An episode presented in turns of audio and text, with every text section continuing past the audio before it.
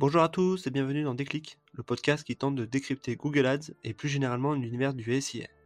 Je suis Jérémy Lacoste, consultant SIA depuis plusieurs années et j'aurai le plaisir d'aborder plusieurs fois par mois une problématique search.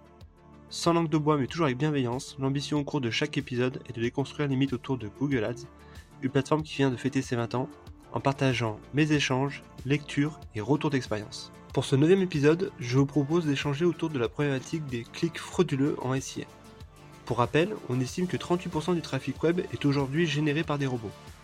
Selon une étude récente de la société Check, la fraude aux clics publicitaires représenterait tout de même 14% des clics sur Google Ads, soit pas moins de 42 milliards d'euros avec une dynamique en accélération depuis le Covid. A noter cependant qu'il y a de fortes disparités entre pays, avec notamment les pays anglo-saxons fortement exposés à ce genre de pratiques, mais également une forte disparité en fonction des secteurs d'activité, les plus exposés étant la photographie, les serruriers et la plomberie. Sujet plutôt tabou lorsqu'on discute avec les experts Google, il m'apparaît pourtant nécessaire d'avoir conscience de cette réalité, surtout dans un modèle encore largement construit au coût par clic et surtout avec des CPC en augmentation. À date, la réponse de l'éditeur américain paraît bien timide, puisque même si chaque mois Google invalide un certain nombre de clics dits incorrects de votre facture, force est de constater que nous sommes bien loin des 14% annoncés par l'étude citée, mais après tout, difficile de scier la branche sur laquelle ils sont. Alors, qu'entend-on par clic frauduleux et surtout comment s'en prémunir? Allez, je compte les points. Il y a à mon sens plusieurs types. Il y a tout d'abord les clics manuels, qu'ils soient volontaires ou involontaires. Cela peut être le fait de collègues, familles, clients ou de concurrents malveillants. Dans ce cas-là, il y a trois types de réponses possibles à mon sens. La première est l'exclusion d'adresses IP sur vos campagnes. Cela suppose de collecter toutes les adresses IP de l'entreprise et de les mettre en repoussoir. Naturellement, vos collègues qui seront en télétravail ou qui seront en 4G sur leur mobile pourront toujours cliquer par mégarde sur l'annonce. La deuxième est l'intégration de la liste d'emails de l'ensemble de l'entreprise en repoussoir via Customer Match de vos campagnes. Et enfin, la troisième réponse est la pédagogie. N'hésitez pas à faire circuler une note en interne en expliquant la différence entre le SIA et le SEO et en demandant naturellement à vos collègues de privilégier les résultats organiques. Ces trois actions étant complémentaires et concernant principalement des clics venant de l'interne.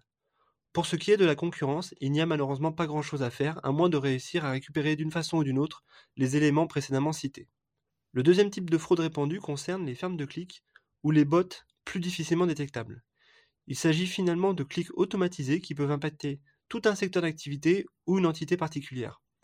Pour vous en prémunir, il vous faudra passer par un lecteur spécialisé comme ClickCase ou PPC Protect. Comment cela fonctionne? Ces solutions vous proposent d'intégrer leurs pixels de tracking dans votre environnement site pour analyser le trafic. Elles disposent déjà d'une banque de données d'IP ou de bots malveillants et au terme de 14 jours d'analyse, vous restituez un audit sur la qualité de trafic sain sur vos campagnes SIA. Par exemple, lorsque j'ai procédé à cet audit sur un compte français, j'avais seulement 3,5% de clics frauduleux, ce qui ne justifiait pas forcément de contractualiser avec une de ces solutions. Comment fonctionne ensuite le blocage? Ces acteurs interviennent a priori en bloquant la diffusion de l'annonce lorsqu'ils identifient un signal négatif, que ce soit un pool d'IP, une ferme de clics, un VPN, une correspondance géographique négative, un honeypot, une trop grande récurrence de clics, etc., etc. À ces actions via acteurs tierces, je vous recommande également de mener une analyse manuelle des logs sur votre site web qui vous permettra de suivre de façon granulaire l'ensemble du trafic sur votre site et d'identifier d'éventuelles anomalies afin de les corriger.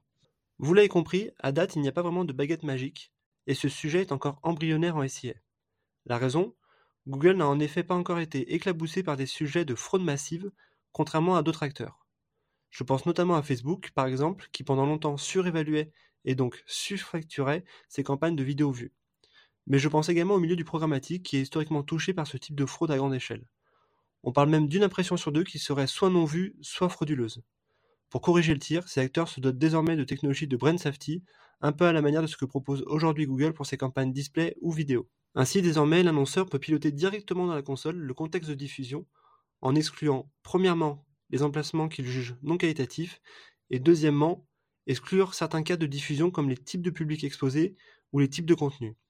Enfin, il est également possible d'intégrer un acteur tierce comme Integral Ad Science ou Double Verify depuis DV360 pour monitorer le brand safety de vos campagnes et finalement ne payer que des publicités réellement vues. Voilà, ce neuvième épisode touche déjà à sa fin, j'espère que vous avez eu le déclic. Comme toujours, je suis preneur de vos retours ou propositions de sujets en commentaire ou par message privé sur LinkedIn. D'ici là, prenez soin de vous Et si vous me cherchez, vous savez me trouver, sur Google bien sûr. Allez, à la prochaine